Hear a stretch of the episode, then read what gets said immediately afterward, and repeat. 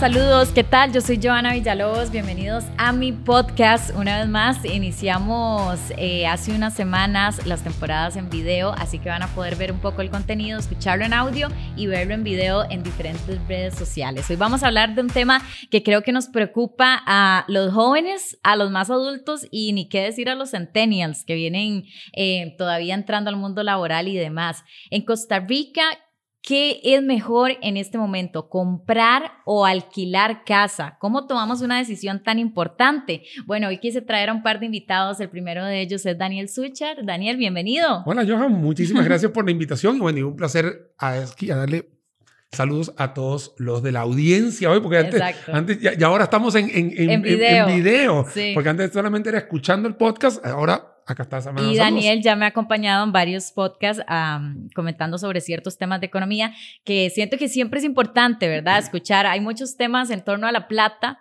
de la cultura costarricense que yo siento que se tienen que hablar. Mira, lo que pasa es que, Johan, hay un tema que es que la economía es como la lluvia, le cae a todos. O sea, no es solamente las personas que estudian economía, administración, matemáticas, contabilidad. Es que todo, una persona incluso de artes plásticas, de la parte de la salud, o algún deportista, un atleta, todos tienen que al final terminar administrando el dinero que van a poder generar. Y siempre he pensado, Dani, no sé qué pensás vos, eh, antes de iniciar el tema, que Costa Rica no tenemos una buena educación financiera, lamentablemente. Copy-paste, exactamente. Lamentablemente es un talón de Aquiles que tenemos en la educación costarricense. Eh, podría extenderla a la, educación latinoamericana, porque el latino es muy feliz en eso y de hecho es muy fiestero y exactamente. y muy conformistas somos. Debo meter ahí también un poco de que Dima, si, si, si tengo para sobrevivir el mes, me siento bien. Mira, eh, es algo, y, por eso te decía, somos muy fiesteros, somos muy felices, sí, la pasamos muy bien, pero lamentablemente estamos detrás de la jugada todo el tiempo. Estamos, como así dice la Federación de Fútbol acá, hasta el último minuto, que fue ahorita con, Exacto. el tema. O sea, hasta el último minuto. ¿Por qué hasta el último minuto? Podríamos estar teniendo un, poquito mejor planificación y en este caso, educación financiera. Unos le atañen a una debilidad en el, digamos, en la, en la currícula de la educación pública y o privada. Otros dicen que hay que empezar desde cinco años. Mira, yo creo que una persona después de los 10, porque creo que en la parte infantil los chicos necesitan disfrutar su vida jugando bola, jugando muñecas, jugando lo que tú quieras. Pero el tema es que ya cuando empiezas a manejar un poquito de dinero, en el caso mío particular, que tengo ya un pre-preadolescente, yo le pongo dos mil colones y le digo, vaya a comprarse, quiero vuelto. Solamente obligarlo a él, a que él tenga que traer un dinero, a él lo estaba obligando a buscar que le alcance esos dos mil colones. Segundo, que tenga que matemáticamente restar lo que cuesta con el billete. Y tercero, tener la obligación o la disciplina de saber esperar a que le den el vuelto o, ese, o esa moneda que le hagan el vuelto. A ver, él se puede gastar los 2.000 colones seguramente en, en, varios confites. La idea es que me pueda traer ese vuelto. Yo creo que sí, que tenga la responsabilidad de manejarlo de alguna, de alguna forma. Y ahí es donde viene, digamos, la primera partecita donde vamos sembrando todo esto. A ver, a mi hijo yo no le puedo decir, o a un niño de 10 años, aprende a usar una tarjeta de crédito o ve a ver cómo se hace un crédito hipotecario. Por supuesto que no, eso es en el gradiente de la adultez en estos momentos. Pero creo que también ahí es donde podríamos estar poniendo nuestro granito de arena, todos nosotros, como... Para el futuro. Para el futuro, exactamente. Ok, entrando en el tema, Dani, ¿qué tan difícil es hoy en día para todos nosotros tomar una decisión como alquilar y comprar casa? Mira, yo estoy entrando a los 30 y ha sido una cosa de, de estar pensando porque llevo alquilando 10 años. ¿verdad? En Costa Rica, que es bastante caro. Un apartamento es carísimo, llevo alquilando 10 años y ahorita llegué a pensar, quiero comprar un apartamento. Mira, les voy a contar a todos, y bueno, voy a quiero buscar acá, la, cámara, de que existen las dos alternativas. Existe el alquiler y existe la compra. Matemáticamente, aquí hay una gran cantidad de personas que te van a poner en un papel y en un lápiz, mira que si te vas por aquí vas a ahorrar un poco más, vas a ahorrar un poco menos, y ahí empieza el estilo y escoge del alquiler y, y comprar. Aquí hay un tema clarísimo. Si usted compra, o sea, si yo compro este apartamento, este apartamento es mío y nunca nadie me va a sacar de aquí. Y es mi responsabilidad y yo pinto el apartamento como me da la gana y meto a quien me da la gana y pago. Y si en algún momento se lo voy a dejar a alguien, puede ser a un hijo o alguna generación de relevo, se lo dejo. Es un activo que te dura toda la vida. Eso es algo cuando uno piensa a largo plazo. Si uno está pensando en un alquiler, obviamente el alquiler te sirve para tres cosas. Uno, hacer algo de forma transitoria. Segundo, no tienes un arraigo. Posiblemente yo hoy esté en Managua y después tenga que estar en México DF y después tenga que estar en Santo Domingo y después regresar a San José. Como voy a estar temporalmente en ciertos lugares, me sirve mejor alquilar, estoy en ese periodo de tiempo y por supuesto me regreso a mi base, pero mi base es mía. Entonces mi base es San José en este caso. Entonces aquí yo tengo donde llegar. Nadie me va a sacar. Obviamente, el nadie me va a sacar significa también tener los compromisos bancarios, hipotecarios, etcétera, que vamos a explicar. Entonces, ahí es donde empiezo, perdón, a poner un poco de temas más sentimentales que matemáticos, porque el lugar cuando lo compras es tuyo, tiene tu arraigo, es algo que tú le puedes pasar a, alguien, y el otro es algo que es transitorio. Ahora, Daniel, es que yo quiero probar cómo se vive solo. Está bien, todos en algún momento tuvimos 18 años, porque yo creo que esa es la edad donde todo el mundo dice, me voy. Bueno, aquí en Costa Rica creo que más adelantito, pero, pero sí. Pero por lo menos e, e, es, el me voy. Sí. Mi mamá me dijo, vete. Claro, no me fui tan, no me fui a los 18, no me fui a los jóvenes, pero sí me dijo, me voy. ¿Sabes lo que pasa? Que mi mamá me dijo, te vas y te encargas tú solito. Y el día que me fui, yo, hasta el día de hoy, mi mamá tiene razón. Ya, hasta ahí se... O sea, ahora, ahora viene mi mamá a visitar a los nietos. Eso es todo lo que hace. Pero cuando me fui, hasta ahí llegó mi mamá, mamá, mamá gallina. ¿eh? Financieramente. Financieramente. Hola, hola, Joa. Joa, miras que en mi caso eh, me fue súper bien en la compra del apartamento. Estoy ahorita viviendo en Concasa, en Alajuela. Miras que con ellos fue súper fácil porque me ayudaron con todo el proceso de compra en cuanto a los bancos. Yo no tuve que ir a ningún banco, sino más bien ellos me presentaron todas las opciones para el financiamiento. Entonces me agilizó demasiado. Uno que ahorita no tiene tiempo para nada. Entonces fue súper fácil y estoy súper contenta de estar viendo acá. Es un área súper grande. Puedo salir a correr, a caminar, puedo sacar mis perritos a pasear. Entonces me encanta, me encanta vivir en este lugar. De verdad que es un lugar que recomiendo.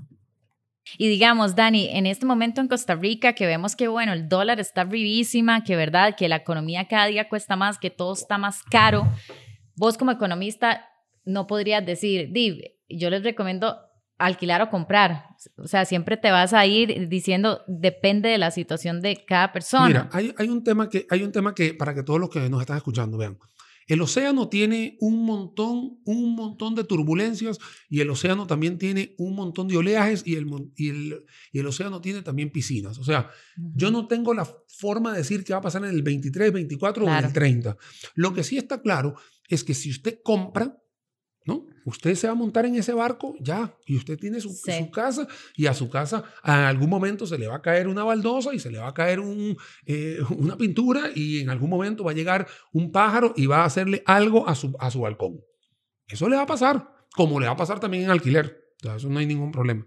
Acá el tema es con el tema financiero, que muchas veces decimos, me alcanza o no me alcanza la prima, me alcanza o no me alcanza el compromiso, y ahí es donde uno tiene que agarrar tranquilidad, papel y lápiz, qué es lo que tengo, qué es lo que tengo y hasta dónde puedo llegar. Claro. Mira, yo te digo, Johan, hay, un, hay una frase muy trillada que se llama la casa de mis sueños. La casa de mis sueños puede ser la casa de Messi, puede ser la casa de Cristiano Ronaldo, son millones de cuartos y mansiones, pero esa puede ser la de sueños. La casa real es que yo tengo un ingreso que puede ser mil unidades monetarias y que mi crédito tiene que estar basado en 30% de esas mil unidades tributarias. Entonces, si son mil dólares, 300 dólares. Si son mil colones, 300 colones. Así. es, una, es una forma de darse cuenta cuánto debería ser tu peso financiero. El alquiler debería ser 30%. Entonces, de, ahí de tu salario. De tu salario o de tus ingresos. Entonces, ahí es donde yo agarro y digo, si yo me acerco a una desarrolladora a comprar o alquilar, yo tengo que ver cuánto es ese 30%. Yo sé muy bien que uno quisiera tener la casa de sus sueños, pero no tiene el ingreso de sus sueños en ese momento. Entonces uno agarra y dice, ¿hasta dónde me alcanza mi cobija? Mi cobija me alcanza a este tipo de apartamento o a este tipo de casa. Sí, hay que, hay que adecuarse, digamos. Hola, Joa, ¿cómo vas? Vieras que Curiosamente, hace dos semanas acabo de empezar un proceso para estrenar Aparta. Yo tenía dos años de vivir en Con Casa de la Abuela em, alquilaba apartamento y un día por curiosidad me averigüé sobre Monte Alto porque la, la cuota salía muy similar a lo que estaba pagando de alquiler. Y resulta que pues este, estos muchachos, los de asesoría financiera, ellos te hacen como un estudio y entonces em, ellos te recomiendan diferentes opciones bancarias y para mi sorpresa pues sí aplicaba para el financiamiento y me salía prácticamente igual a lo que estaba pagando de alquiler, pero eventualmente ya voy a estar pagando la cuota de mi propio aparta, que me mudaría el próximo año, espero. Y ha sido buenísimo. Este, por lo general los temas financieros no son muy fuertes y ahí ellos me han ayudado en, en todo, me han dado seguridad, confianza. Yo no tenía idea ni siquiera de que podía comprar y ahí ellos con, me hicieron como este estudio y, y resulta que sí tenía capacidad de, para estrenar mi propia parte. Ahí vamos, este, Ahí luego te contaré cómo, cómo me sigue yendo. Eh, Daniel, un tema que me llama mucho la atención y que también no conocemos mucho es la preventa de apartamentos. Porque usualmente, di, uno dice, di, sí, preventa, me puede salir un poquillo más barato, pero la realidad del mercado es que te sale un montón más barato comprar un apartamento en preventa. ¿Qué pensás? Hoy en, día, hoy en día los desarrolladores en Costa Rica tienen una estrategia comercial que antes, y les digo antes, hace cinco años ni siquiera existía. Y es que tú puedes llegar a ver, primero en un plano, en vez de verlo físico, ya listo y tú puedes comprar muchísimo más barato, apartarlo e incluso la prima te la financian en, ese, en, ese, lapso de tiempo. Entonces eso también está sucediendo hoy en día porque las estrategias comerciales se están moviendo muy rápido. Si bien estamos hablando sobre soluciones inmobiliarias, o habitacionales, yo lo puedo hacer con venta de tasas. O sea, así de sencillo. Hoy la gente está aprovechando de que hay consumo, porque hay gente que sí está cumpliendo 18, 22 o 25 años y tiene la necesidad de mudarse o quiere mudarse, entonces hay que solucionarle ese consumo. Ahora bien, una persona agarra y dice, si me voy a una preventa, definitivamente vas a costar mucho menos si lo compras ya hecho y si lo compras todavía ya andando, porque ya andando ya tiene la plusvalía de lo que ha ocurrido a lo largo de ese tiempo. Entonces tú puedes agarrar y decir, hey, desarrollador, toca la puerta, ¿qué tienes en preventa?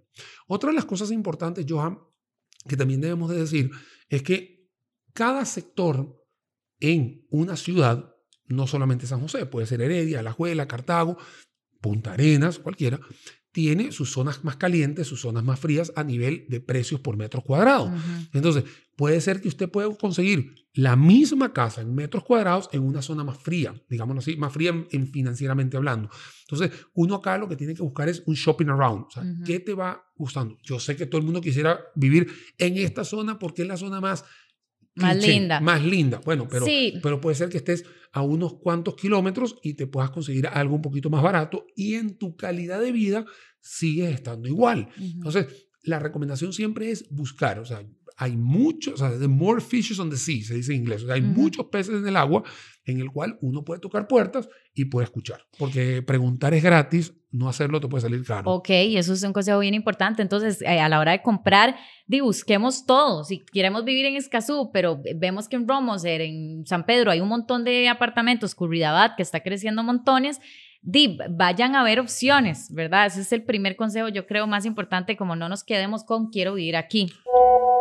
Hola, Joa. Bueno, en nuestro caso, nosotros este, compramos para inversión y compramos un lote en uno de los proyectos de Concasa y siento que nos fue muy bien. Este, nos gustó mucho esto de la modalidad de preventa porque nos dio como el chance de pagar la prima como por partes. Em, así que se nos hizo como súper cómodo y nada, estamos todos emocionados esperando que nos entreguen el lote ya para empezar a construir. Entonces yo creo que al final del día esto es lo que nos deja enseñanza, hay que atrevernos, porque en Costa Rica los ticos nos dan mucho miedo a invertir. Y yo, eh, yo soy una de esas, nos da miedo invertir, pero yo creo que ya hay un momento en el que hay que atrevernos. Gracias Daniel por acompañarnos y por darnos un poco de este conocimiento que creo que son pasos y pautas importantes para los que ya están pensando, bueno, ¿qué voy a hacer con mi vida? Gracias por acompañarnos. No, con muchísimo gusto. Gracias a ti por acompañarme y a todos ustedes muchas gracias por la atención. Nos escuchamos en la próxima. Chao. Chao.